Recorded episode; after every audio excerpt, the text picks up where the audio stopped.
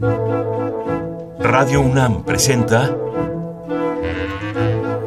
Al compás de la letra. Al compás de la letra. Un programa conducido por María Ángeles Comezaña.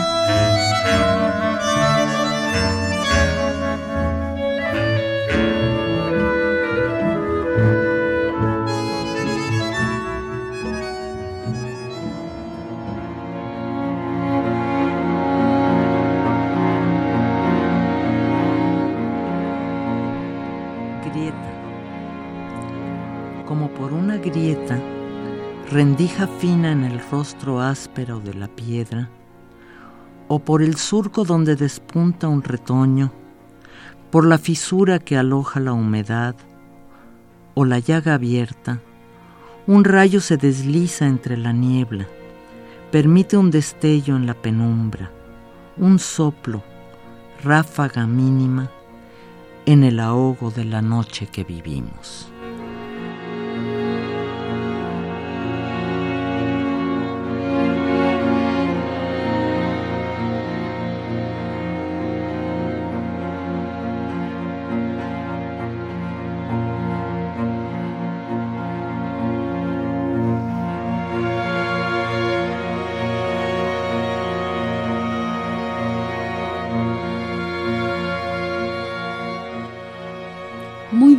Queridos amigos. Estamos en este programa para la poesía, para los poetas. Acabamos de escuchar a nuestra invitada de honor. Hemos tenido invitados de lujo y esta ocasión es de súper lujo. Tenemos a Mónica Mansur con nosotros, a la poeta, ensayista, crítica literaria, profesora, tallerista, espléndida escritora. Mónica, gracias por estar aquí con nosotros en este programa que es como un pequeño bálsamo de, de esta tribu que somos los poetas, mi querida Mónica. Gracias por estar aquí. Gracias a ti, María Ángeles. Qué bonito programa, qué bonita idea y me encanta estar aquí contigo. Bueno, pues aquí todos los que estamos, estamos de fiesta y acabamos de escuchar un poema que evoca a esta palabra que tú decidiste que atravesara nuestros cincuenta y tantos minutos que vamos a tener, que se van como agua. Esto se convierte en el Atlántico, en el mar o en el Pacífico. y ahí vamos navegando y nos vamos muy rápido y, siempre nos, nos, nos, falta tiempo para, para poder seguir y para poder oír y entender todo lo que eh, escriben los poetas y lo que escribes tú. Tú decidiste hablar sobre las piedras te volviste en una, una, una eh, visión escultórica, en una eh, eh, especie de investigadora de este planeta que mira estas piedras y estos caminos. ¿Por qué la piedra para Mónica Mansur? Fíjate que las piedras me parecen muy misteriosas, me encantan sus formas, sus texturas infinitas, porque cada piedra, no hay dos piedras iguales.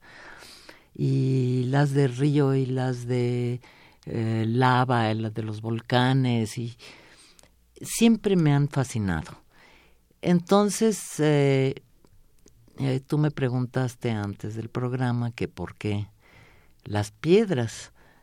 Y me puse a pensar y entonces escribí una explicación. ¿Te la puedo leer? Por favor, léenosla. ¿Por qué las piedras? Y además esto es inédito, lo acabas de escribir, está recién salido. Lo escribí ayer. Imagínate. Entonces. Vamos a escucharlo. Espero que se entienda el sentido. Y se llama Piedras. Coraza rugosa y corazón firme. Las piedras contienen toda la memoria, la duración de todas las edades grabadas en su piel, en su carne. Guijarro, laja, roca, peñasco, las piedras. Parecen duras, inamovibles, muertas, pero crecen, se contraen, se transforman. Ruedan con prisa y se demoran con calma. El agua las pule, el viento las zarandea y talla.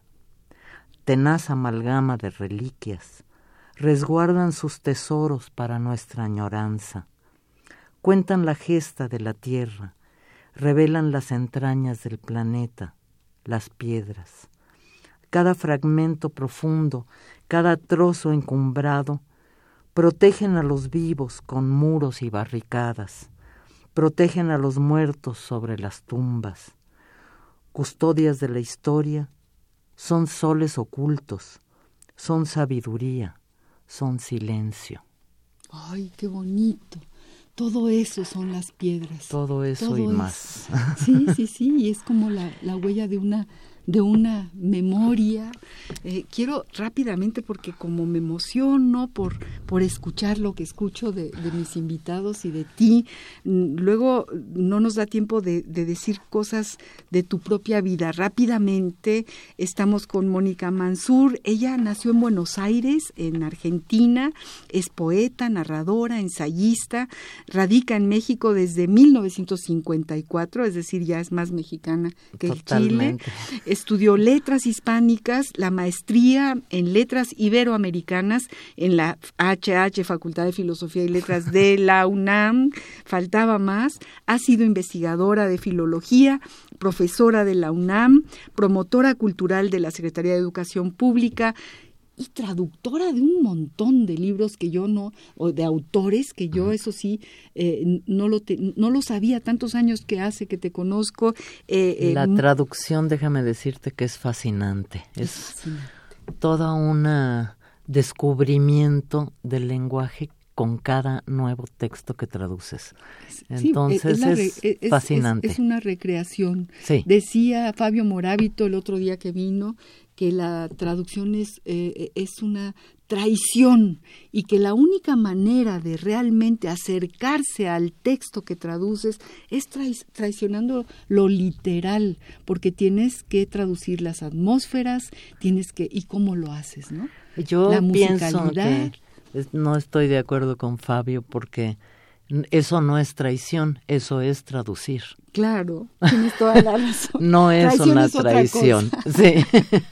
Pero bueno, él, es fascinante. Sí, y es mi otra es, es tu profesión. otra vida, es tu otra profesión. Bueno, déjenme que les diga, queridos radioescuchas, traductora de Tomaso di Ciaula, de, de, perdón, Román Jacobson, Humberto Eco, Albert Begin, uh, Begin, Anthony Phelps, eh, Mircea Eliade, Eliade eh, Amos Segala, digo, es impresionante. Te has pasado muchos, muchas horas de tu vida eh, cerca de todos esos escritores y, bueno, acariciando sus textos. Cerca del lenguaje. Cerca del lenguaje, qué maravilla. Eso es. Es como un renacimiento de cada texto que traduces. Exacto. ¿No?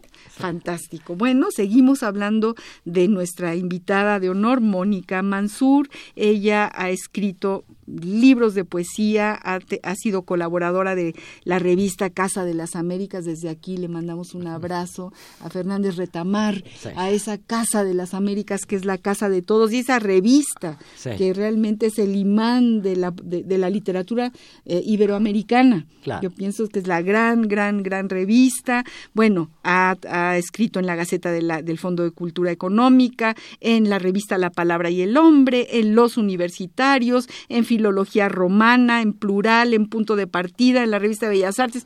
No acabaríamos y tenemos que seguir hablando de tu poesía.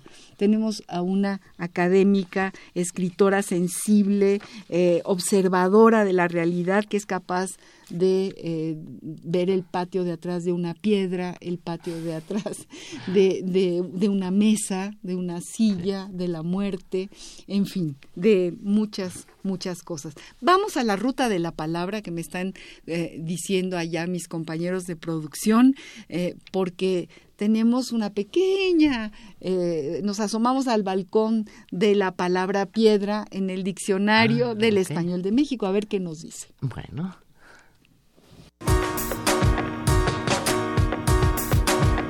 La ruta de la palabra. Piedra. 1. Cuerpo mineral sólido y duro que abunda especialmente en regiones montañosas, en los acantilados junto al mar, en el interior de la tierra cuando se escarba, etc. Piedra de río, piedra volcánica, lanzar piedras, recoger piedras. 5. Picar o partir piedra hacer los trabajos más duros cuando se comienza a aprender un oficio o profesión, o hacer la parte pesada de un trabajo, en especial si no se recibirá crédito a su culminación. 7. A piedra y lodo. Cerrado por completo. A las 11 de la noche, la tienda está ya a piedra y lodo. Diccionario del Español de México, del Colegio de México.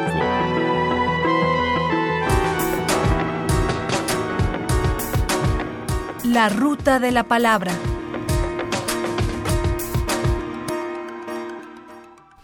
Bueno, tú marcaste la ruta de la palabra piedra antes que el diccionario del español de México, del Colegio de México, que desde luego este, entre quienes lo hacen está nuestro amigo, poeta, querido, entrañable, Pancho Segovia, Francisco Segovia, gran poeta que también estuvo, gran poeta, y que también estuvo aquí con nosotros y nos regañó, porque ah. nosotros teníamos eh, las referencias de la RAE y dijo, ¿y cómo? El, el diccionario. Claro.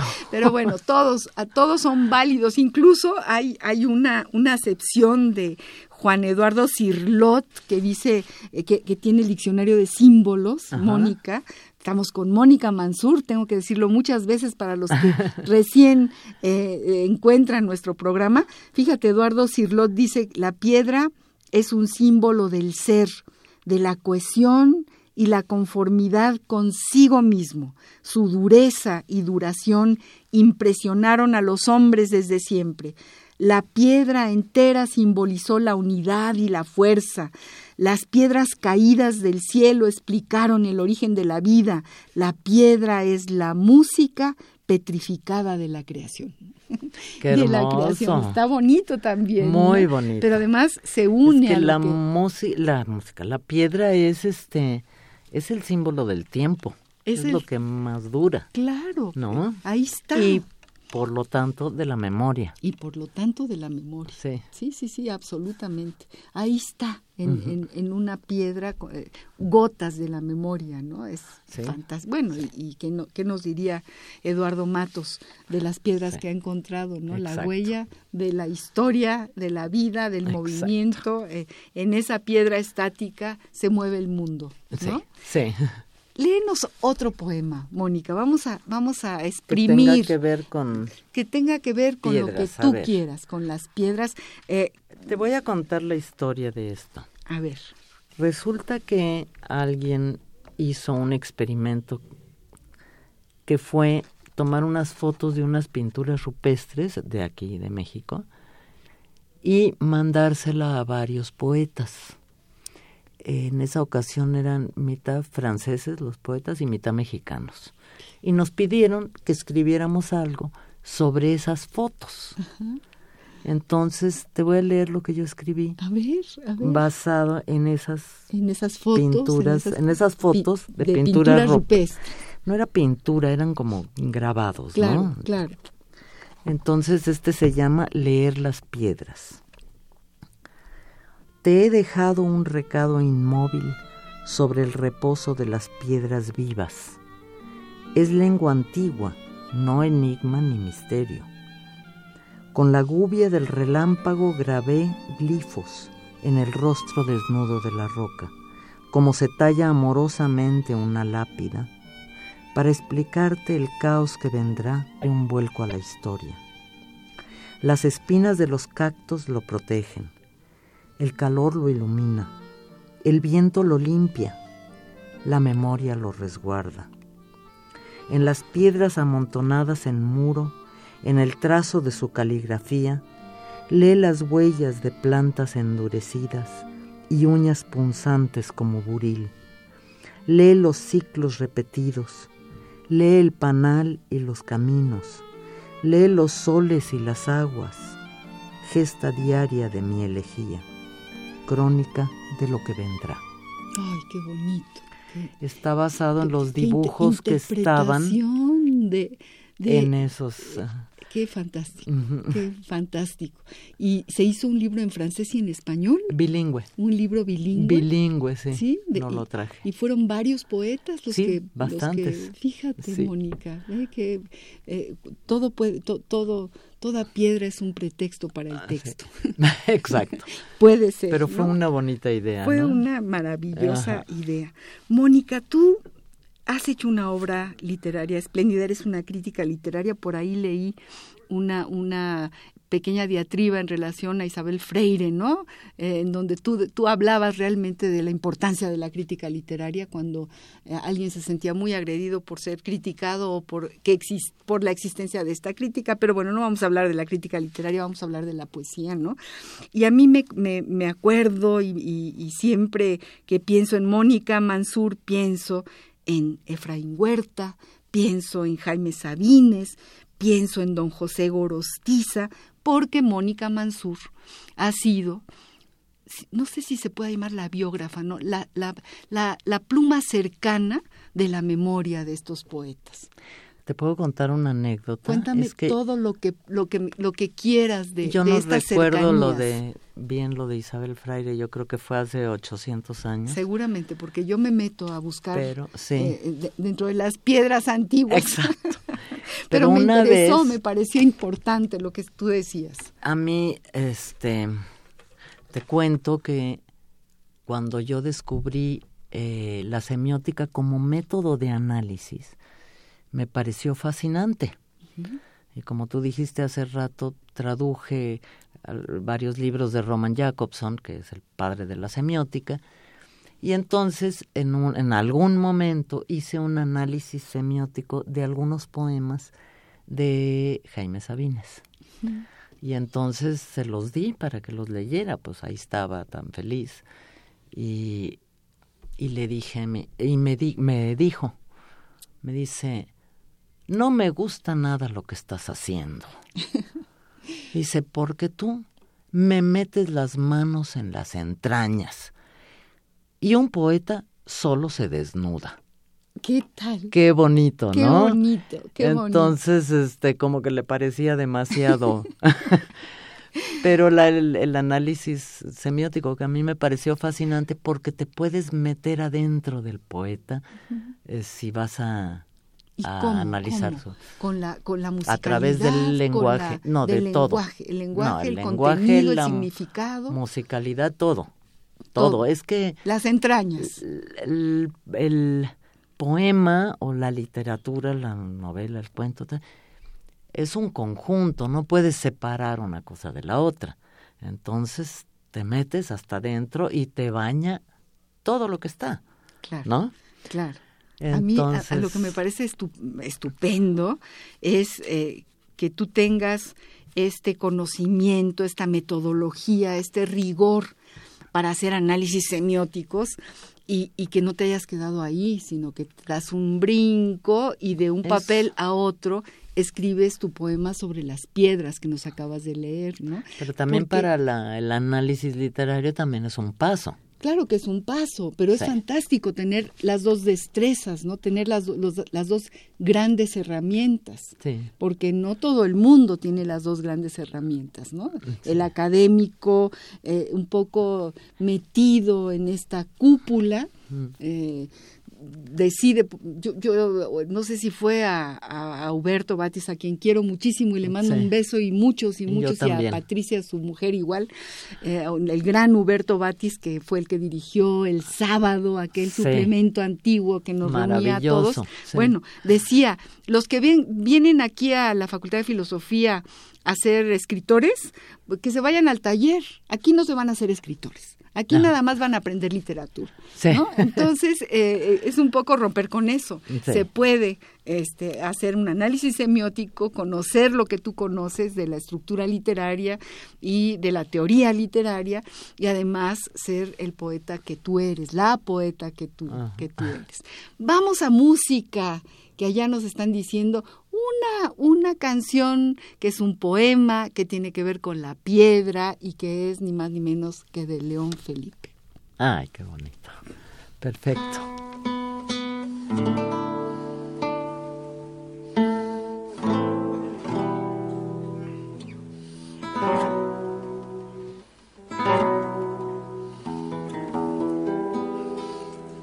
Así es mi vida, mi vida, piedra como tú, como tú, piedra pequeña como tú, piedra ligera como tú como tú, canto que ruedas como tú, por las veredas como tú, como tú, guijarro humilde como tú, de las carreteras como tú, como tú, piedra pequeña como tú, como tú, guijarro humilde como tú.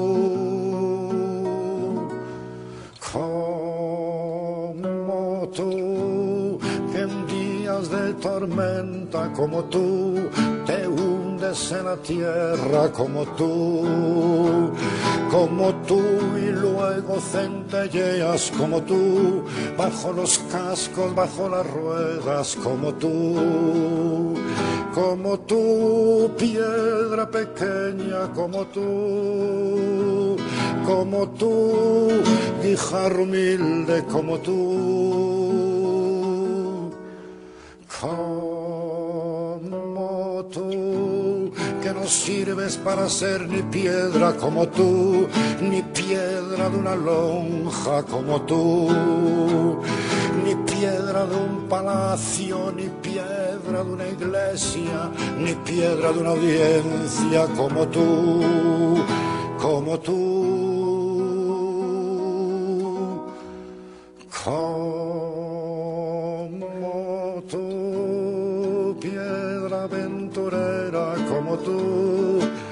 Tal vez estás hecha como tú, como tú solo para una onda como tú, piedra pequeña como tú, como tú, la la la la la la la la la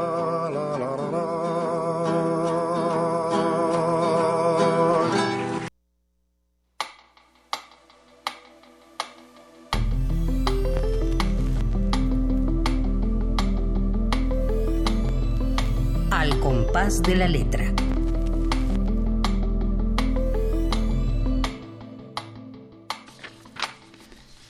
Como tú, piedra pequeña, como tú, piedra ligera, como tu canto que ruedas. Ay, qué maravilla. Y en la voz de Paco Ibáñez nos acaricia. Sí. Es totalmente. Y nos dejamos acariciar. Sí, claro.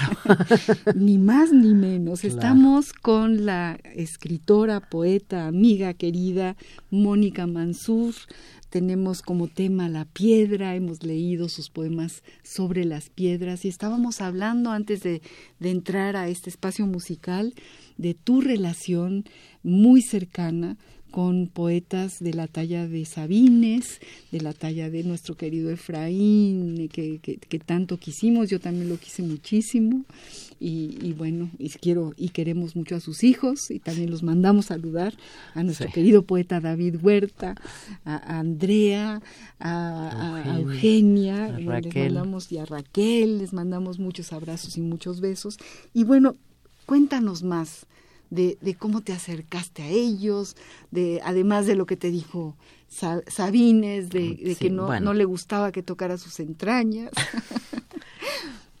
te voy a contar, es que tuve mucha suerte, en realidad, de poder ser amiga de, de ellos y de algunos otros, pero yo soy muy tímida, entonces yo no me acerqué. Fueron ellos por cosas de la vida. Eh, con Efraín, él tenía su columna ahí en, en el gallo. En el gallo. Libros y antilibros. Entonces... Em, el Gallo Ilustrado era un suplemento del periódico El, Día, que desgraciadamente eh, dejó de existir, pero que sigue latiendo en la hemeroteca y a veces lo traemos aquí a este programa. Que por cierto Raquel Huerta hizo una recopilación. Una recopilación de lo más hermosa. Sí, sí, sí, ya está, ¿verdad? Ya está. Ya ya está. hay que, hay y que Raquel traerla. ha trabajado muchísimo.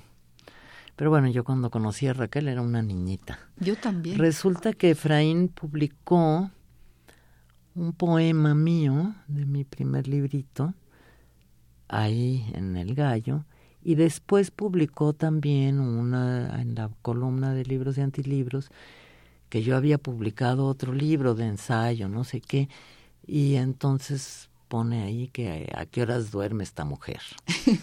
y entonces llegó una amiga, Nancy Morejón, de Cuba, y estaba en mi casa y me dice, ay, le tengo que hablar a Efraín, porque tenía una cita con él. Y entonces le dije, ay, me lo pasas, porque le voy a agradecer Que haya eh, escrito que haya la escrito reseña. eso, la reseña y el poema. Y entonces me habló desde mi casa, me lo pasó y él dijo, no, por teléfono no, tienes que venir a mi casa. Pues fui muerta de timidez, de susto, de lo que sea. No, hombre. Nos hicimos íntimos amigos, nos moríamos de la risa, compartimos años eh, de mil aventuras, eh, de poesía y de música y de otras Tangos. chismerío. ¿Qué tal los tangos Sí. para Efraín Huerta? Su colección de, de disépolo. Eh, sí, era maravilloso. Sí. Entonces, pues así fue como lo conocí y bueno, la amistad duró pues hasta que se nos fue. Y tú hiciste ¿No? un libro maravilloso. Cuéntame. Después de que murió, Ajá. eh, no sé si fueron, no sé cómo estuvo, si Eugenia o Telma o alguien, no sé, le dijeron a un señor del gobierno de Guanajuato, de la editorial del gobierno de Guanajuato, que quería hacer algo sobre Efraín y me recomendaron a mí. Entonces fue un libro maravilloso, digo maravilloso de hacer, Por supuesto. porque y maravilloso tuve- de editar y que ahí está de- igual de maravilloso. Tuve las notas, los inéditos, las fotos, sus mm, papelitos, sus recados, tuve todo. Y era como ¿Y ese ordenar la archivo- vida ¿Ese de archivo te lo abrieron? Eh, me, la familia, las dos familias divinas me prestaron todo. todo. Fantástico. Pasaportes, licencias, digo, los papeles, los poemas, lo- todo, Todo. cartas, eh, lo que quieras, Qué fotos, maravilla. desde luego, eh, su colección de, la que, de la- los aquelarres que hacían, este, todos los cuadernos del cocodrilo. Entonces tenía yo a Efraín en mi casa. Qué fantástico. ¿Me entiendes? Ya Este, te entiendo. Ya me imagino esa mesa. fue Esa mesa seleccionando fotos, mesa, cartas, pisos, piso, todo. todo, todo. Pero fue como tenerlo junto a mí, Lo tenías. sentir que él me estaba diciendo esto sí, esto no. Por ahí porque- seguramente andaba con su... Digo, porque qué, Con su ojo qué avisor vida mirando. tan productiva, tan intensa la de Efraín. Digo, porque ahí están los toros, y está el fútbol, y está el cine, y las actrices, y las... digo, todo. Y la política. la Y política. la militancia política. La militancia, los poemas por encargo para, para la Así política. es, así O es. sea, y además su gran poesía, Su que bueno, esa perdurará para, siempre. Para siempre. Es un hombre que es un ejemplo, yo creo, por su integridad, no solo por su talento, su generosidad, su bondad y su integridad. Digo, es un hombre que Absolutamente consecuente. siempre se mantuvo firme en sus ideas y si las cam- cambiaba, digo, porque uno se puede equivocar, luego firme en el cambio. O sea, eh, una integridad de persona que es difícil de encontrar. Así es. Efraín Huerta es... Entonces, para mí es fue un gran amigo, un gran ejemplo y un gran cariño que no digo es mi tesoro, es uno de mis tesoros. Compartimos Sí. ese cariño. Compartimos, Sí. Mónica, que hablábamos que nos fuimos alguna vez a Jalapa tú y yo, Sí. con, con David Huerta. Sí, exacto. hablar de Efraín, Sí, porque era un homenaje a Efraín Era un me- Huerta. sí, exacto. Era, ya había muerto, ¿verdad? Ya había, ya, ya se había ido. Murió en el Efraín. 82. Yo creo, que, ya no me acuerdo. yo creo que sí, pero bueno, hace muchísimos años, ese viaje memorable a, a Jalapa. Y, y te- te- eh, seleccionamos, tenemos aquí una, una sección que se llama Epistolario Domicilio Conocido y vamos rescatando. Es un poco un, pro- un programa que evoca nostalgias, este, pro- este, este compás de la letra. Sí. ¿no? Entonces, esa idea y ese gusto por escribir cartas y ese tiempo maravilloso eh, en que se tardaba en llegar y tenía el timbre y, y- y tenía el remitente. Y sí. todo eso forma parte también de una historia poética desde mi punto de vista, ¿no? Claro. que se está rescatando en el compás de la letra, en al compás de la letra, y seleccionamos precisamente un- una carta de, eh, de Sabines a, a su Chepita, Sí. a su mujer de la vida. Sí. Y tú escribiste, tú escribiste un libro, Uno es el poeta, Sí. ¿no? Cuéntanos algo de este libro de, Sabines. Este, eh, bueno, yo escribí solo la introducción y lo que hice fue eh, porque Jaime es un fenómeno extraño dentro de la poesía mexicana. Entonces, eh, fue muy innovador, bueno, Efraín también, pero eh, Jaime fue muy innovador y fue rechazado al principio por todos los demás poetas y críticos. También, también por los de la espiga. También No, por no, no, ¿verdad? no, Ellos los fueron de la muy- espiga lo adoraron, ¿no? Lo adoraron, Exacto, sí, y era exacto. como su maestro. Sí, su- sí, sí, sí, eh, porque, porque aquí vino el programa pasado nuestro queridísimo Jaime Labastida Sí. y nos hablaba de, de la maravilla de tener de los chapanecos de la espiga Exacto, muy cercanos muy a Sabines cercanos, sí, y a Rosario. y a Rosario, Sí, claro, claro. Pero más a Jaime porque era más lo que ellos querían, a lo que aspiraban, digamos. Ento- digo, cada quien con su, su estilo, ¿no? Pero, mm, este... Escribiste este libro, escribiste Ese libro es una recopilación que me divertí bastante, aunque hice corajes, de cómo lo recibió la crítica, pero a lo largo, desde el 1950 hasta que se hizo el poeta más popular de México, Era como como como un- rockero. o cantante de ranchero, ¿no? O Era de una rock. cosa o de rock, Sí. sí, ibas a sus Me acuerdo mucho en el. Teatro de la Ciudad, en aquel festival, No, bueno. donde acababa de morir su hermano Juan y Así estaba es. Jaime muy triste y dijo solo voy a po- leer poemas de amor y la gente desde el segundo o tercer piso le gritaba página Esa- me acuerdo. 153". Página tal y estábamos a oscuras, o Sí. sea, se lo sabían de Se memoria. lo sabían de Sí, memoria. Sí, sí. Entonces, este, el libro, pues es muy interesante, digo, a mí me pareció interesante porque como, bueno, es un fenómeno que sucede. Primero lo rechazaron muchos, digo, había algunos que lo admiraban, pero los oficiales, digamos, críticos oficiales, poetas mayores, no sé qué, lo rechazaban. Y a medida que fue ganando algún premio, lo fueron aceptando.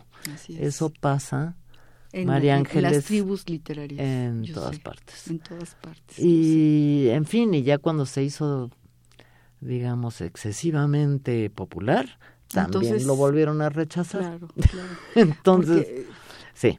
En- pero bueno, mi relación con Jaime fue de amistad también hermosa, también una persona hermosísima como, como persona. En- mm, nos veíamos muy seguido y no estábamos de acuerdo en algunas cosas políticas, entonces tomamos la decisión de nunca hablar de eso y hablábamos de otras 800 mil cosas. por supuesto que sí. y por fue tan enriquecedor y Es- tan cálido y tan divino. Y él me pedía que hiciera sobre él un libro como el de Efraín. Sí te pedía. Sí, pero finalmente Una- lo hizo hubo otra una persona. chica con Sí. un apellido Valesca o algo- Zarevska. Zarevska, que es un Sí. libro bonito por- Porque- porque, tenía te- eh, muy muy rico lo que lo, que- lo que pudo eh, Sí. publicar también cartas, fotos, cosas lindas, Exacto. ¿no? Eh, Entonces yo le- recuerdo que pidió Jaime que lo hiciera que lo hicieras para eso, ¿no? Fantástico. Me acuerdo que decía que él adoraba a Neruda y que, Hasta que fue a nunca más, nunca pensó que una vez que fue a visitarlo tenían una mesita con un bote donde se ponía, ponga algún dinerito para el, canto general, para poder publicar el canto general. Y entonces que se quedó verdaderamente estupefacto, ¿no? Así ha caminado la poesía. También con mucho sentido del humor. También con mucho sentido. La verdad, estos amigos, Efraín, Jaime, y no hemos hablado de Nicolás Guillén. Bueno, Nicolás Guillén, que tenemos que hablar de, tu, de tus análisis de poesías negras. Sí, pero de poetas chistoso, señor. Siempre y cuando no fuera su enemigo, porque entonces era un peligro público. pero te morías de risa con Nicolás Guillén. A, a nuestro epistolario, domicilio conocido, con una carta que escribe eh, Jaime, Sabines a, su Chepita, a su mujer, doña Chepita. Perfecto. Epistolario. Domicilio conocido. conocido. Los Amorosos. Cartas a Josefa Rodríguez Evadúa. Chepita. De Jaime Sabines. Querida Chepita, si el amor, como todo, es cuestión de palabras, acercarme a tu cuerpo fue crear un idioma. Hagamos responsable de todo a la variación química al peso específico, a la fisiología celular, pero no digamos la palabra desamor, no pronunciemos la palabra olvido.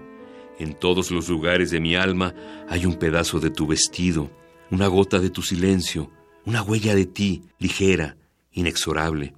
Quiero ser en ti, sin división posible, como eres en mí, indivisible. Quiero ser tu verdad, nuestra verdad, que no hayan dudas ya, vacilaciones, que nos sepamos el uno del otro a través de todo, más allá de todas las circunstancias, de todos los accidentes, en esencia, uno del otro, tuyo y mía, sin tiempo, sin distancia. Quiero ser eso que deseas, eso que ya no deseas, tu presencia en ti misma, yo, lo nuestro, lo tuyo y lo mío, lo de los dos, sin diferencia, mutuo, estricto. Agosto 10, 1948. Epistolario. Domicilio conocido. Domicilio conocido.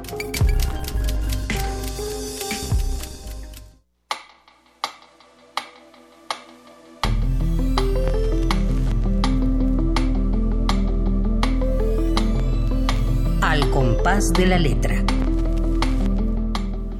¿Qué tal esta carta de amor? Cayó doña Chepita pues muerta de amor. Eh, eh, qué barbaridad. Alguien que escribe así, este, no se vale. Deben de odiarlo todos los demás. Con una carta así, ¿quién dice que no? a ver, vamos a ver. es fantástico. Pero Chepita no fue tan fácil, ¿eh? Ah, ¿no? No, luego le dijo que no, luego que sí, cuando estaban estudiando y que mejor se Imagínate en 48, 1948. Pero después fue la mujer de su vida, ¿no? No, pues sí, eh, toda la vida, toda la vida. Sí, sí, sí, no, es una Pero antes de casarse sí, de pronto. Es que es, es que es fantástico, ¿no? Eh, quiero ser en ti sin división posible, como eres en mí indivisible. No se vale no se vale. Las tiene todas de su lado. Sí, exacto. Duele tanta hermosura y no se vale tanta hermosura. No, sí se vale. Sí se vale, si no, ¿qué haríamos? es una broma, es una eh, broma. Sí, es una sí, no, ¿qué haríamos? No, y lo que dice de su vestido, esto me parece, en todos los lugares de mi alma hay un pedazo de tu vestido. Qué Digo, belleza. caemos a los pies de, de tanto amor, de tanto amor. Estamos con Mónica Mansur hablando de las piedras, de sus amigos los poetas, de Efraín Huerta, de Sabines, de don José Gorostiza, de quien ella hizo un estudio literario, y vamos a ir a un espacio de música eh, que tiene que ver con las piedras y que creo que es The Rolling Stones, eh, para seguir con Mónica Mansur leyendo sus maravillosos poemas.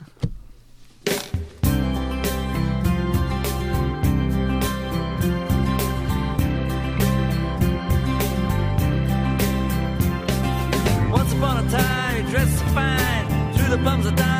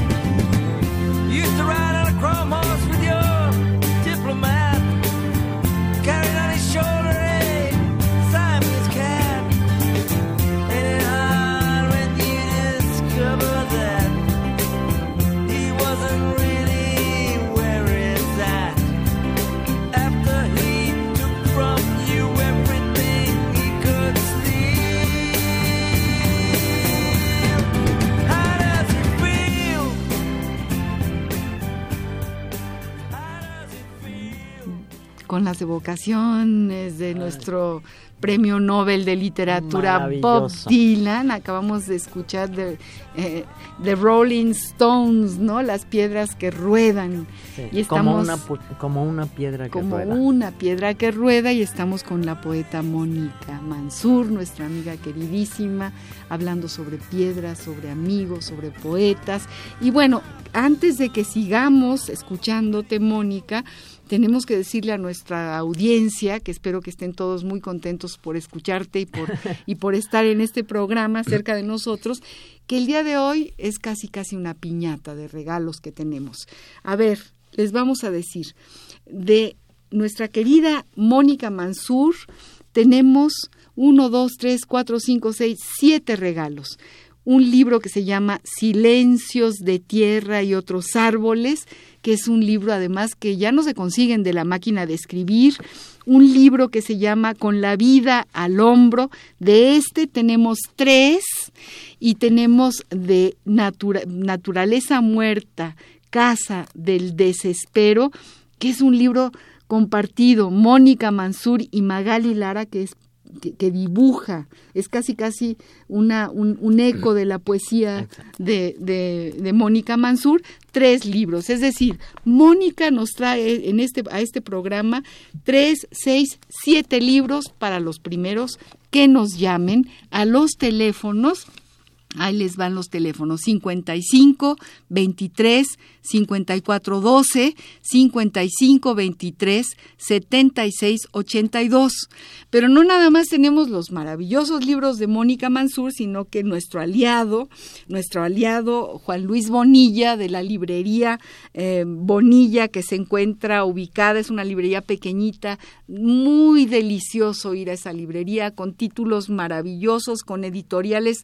Eh, de, España, de México, en Miguel Ángel de Quevedo 477, él nos manda tres libros. Uno del poeta Ramiro Ruiz Durá, que se llama Habitando el Tiempo, que ustedes ya lo conocen porque ya estuvo en este programa. Otro, En la orilla, Gustos y Colores, ni más ni menos que Ped de Pedro Enríquez Ureña. Y uno de Irene Artigas, Arabelli, Cuentas pendientes es un libro de poesía espléndido, un libro espléndido. yo no conocía la poesía de Irene y realmente es, eh, eh, estupenda. Y, bueno, este es para quienes hablen, para quienes nos hablen. Déjenme decirles que eh, tenemos también un Facebook, nos encantaría que nos mandaran alguna opinión, alguna idea, alguna participación, a lo mejor algo que ustedes escribieron sobre las piedras sería para nosotros maravilloso. Facebook Radio UNAM y tenemos también Twitter arroba Radio UNAM. Y bueno, seguimos con Mónica Mansur y que estamos dispuestísimos a seguir escuchando tu poesía para que todo mundo eh, eh, eduque su oído en esta musicalidad que tú realmente eres una virtuosa, eh, Mónica querida, con todo, con todo lo que, esta magia ¿no? que tú eres capaz de desarrollar en cada uno de tus poemas. Léenos algo y dinos de qué libro y cuéntanos algo de esos poemas que nos vas a leer. Eh, pues había, de este libro de que se llama Con la vida al hombro, hay una parte, varios poemas dedicados a otra parte de nuestro mundo que me fascina, aparte de las piedras, que es el mar. Eh, el mar también es misterioso y también es de una riqueza y de un consuelo impresionante. Eh, su, su olor, su sabor, su mm, ruido, este ruido de las olas, este el tacto del agua salada, o sea, es y además todo el movimiento del mar. Bueno, yo he escrito bastante sobre el mar porque me encanta. Ah, fantástico. Entonces voy a leer un poema que tiene que ver con el mar. Adelante, te escuchamos.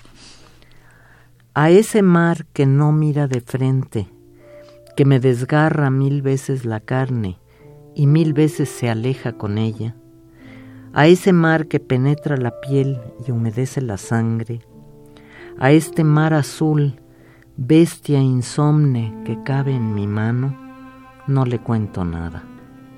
A esta agua ahora le pido, con un secreto entre los dientes, que lave de una vez por todas los gritos de mi cuerpo, que los navegue en su camino inquieto hasta todas las orillas, pero que no los deje conocer la arena. No podría permitirles encallar. ¡Ay, qué, qué, poema! Efectivamente. Eh, cómo conviertes, cómo puedes poner en la palma de tu mano a todo el mar, ¿no? Sí, y cómo el mar te lleva y te trae. Te lleva y te trae. Eh, Eduardo Casar estuvo aquí y, su palabra, la palabra que decidió fue el mar. Ajá. Y él decía que de niño ponía las manitas ahí en las olas porque estaba seguro que podía detenerlas. Oh, qué hermoso. Eso decía. Y que ya mayor, cuando empezó a escribir poesía, se fue al mar porque creyó que tenía que escribir frente al mar y no pudo escribir nada. Entonces decidió que mejor entre sus cuatro paredes sí, ahí se ponía a escribir podía escribir sobre, el mar. Léenos otro, Mónica. Bueno, este es otro estilo. Mónica Mansur, recuerden, estamos con Mónica Mansur. Eh, del mismo hubo libro. un programa del mismo libro, hubo un programa que inventó la SEP la Secretaría de Educación Pública hace muchísimos años, en donde eh, nos mandaban a los poetas eh, a distintas escuelas, hospitales, cárceles, que fue muy interesante, a leer poemas eh, a, a lugares remotos donde... Qué maravilla. ¿no? Digo, también las ciudades, pero más bien en pueblos perdidos, una escuela técnica en no sé dónde. No sé. Entonces, eso me permitió recorrer la mayor parte de la República, de este país. Entonces, claro, vi cosas muy hermosas y vi cosas un poco tristes. Y estoy hablando de los años 80, no de ahorita. Pero de todas maneras voy a leer este que escribí en Matehuala. Se avergüenzan los ojos entre las tierras calcinadas. Una luz tibia corta el aire, bocas de piedra bajo el sol. Se avergüenzan los ojos cuando se alza la tierra hacia el día, escapando el salitre. Se alza a tientas por la piel, buscando la saliva entonces hay que caminar despacio. Es tanto lo que pesa esta tierra bajo los pies. La aridez, y la pobreza que la pobreza, que fíjate qué provocada por esa aridez. Qué importante este vínculo con la poesía, con la palabra porque y que yo recuerdo que en aquellas épocas había gente sensible en el gobierno definitivamente tenía que haber me acuerdo de República de Poetas eh, Exacto, que, fue una antología de los que hacíamos esos recorridos. Claro, claro, claro. Y, y, era, era un programa que había hecho el ISTE. Ah, el ISTE. El ISTE junto con la SEP. junto con la SEP seguramente había eh, hecho esta especie de república. Por cierto, Heraclio Cepeda era uno de los promotores de, de este de esta Exacto. república de poetas, ¿no? Y efectivamente era ir a leer no nada más poesía, sino cuento corto también, También. a los hospitales y a los pueblos eh, Sí. más recónditos. Sí. Es muy importante que esto, Sí. que la que en la memoria eh, reviva una, un, un- programa tan extraordinario como aquel, ¿no? Que Fue además- extraordinario. y fue mutuamente extraordinario para los poetas que Claro. íbamos y para la gente para la gente que también, recibía, sí. ¿no? Sí. Tenemos tres minutos, se acaba de llegar aquí nuestro productor Baltasar Domínguez, de ahorita, desde ahorita le, le agradecemos en la producción de este programa, diciéndonos que nos quedan nada más tres minutos, Mónica, que se ha ido, tienes que regresar mil No. veces. Yo toda la, toda la semana estuve muy cerca de, de- de tu poesía. Eh, muchas veces es difícil entender la muerte y creo que yo empiezo a entenderla gracias a lo que leí de, tu, libro de poesía para Silvia, poemas para tu hermana, y de tu libro de poemas para tu madre, y de todos esos objetos extraordinarios que, forman parte de simbólicamente de lo que de lo que han vivido las personas, de lo que son, de dónde se han movido. Yo realmente, eh, ojalá y la gente busque poemas para Silvia, ¿no? Qué, qué extraordinario, qué, qué doloroso, qué tierno, qué profundo y qué valiente escribir sobre tu hermana y, y yo te agradezco mucho todos todos tus poemas. Quiero quiero hacer un paréntesis porque uy ya nos llamaron, todo el mundo llamó. Ah, sí. Eh, tenemos eh, a Jesús Ríos, Ríos que, que ya tiene un libro, eh, cuentas pendientes para Jesús Ríos. Eh, no le entiendo a la letra de mi queridísimo productor, me van a perdonar, pero bueno, aquí hay un Jorge García que también se ganó otro libro, un Felipe Miranda que se ganó otro libro, Héctor Vázquez, Carlos Holguín, Adelina Reyes, David Fuentes Mancilla, todos ellos se regalaron, eh, se, eh, se- se ganaron los libros regalados en este programa Al compás de la letra. Eh, hay muchos saludos que mandar eh, a, a- a nuestra amiga Adriana, que a lo mejor nos estará escuchando, a nuestro amigo Víctor Vivas Valdés, que vive allá en el cielo, vive, vive en Cozumel, eh, en Qué Isla maravilla. Mujeres, y ahí escribe, ¿no? en el paraíso. Y en el paraíso, a Lourdes, a todos nuestros amigos, a nuestros radioescuchas. Muchas gracias, Mónica, por haber venido a este programa. a. Prométeme que vas a volver, prométenos que hay que seguir hablando de tu Muy poesía. Te- nos- yo puse tantos papelitos amarillos, yo quería leer como 20 o 30 poemas, pero el tiempo corre como, como las piedras, como Sí. el agua. Hemos estado con Mónica Mansur.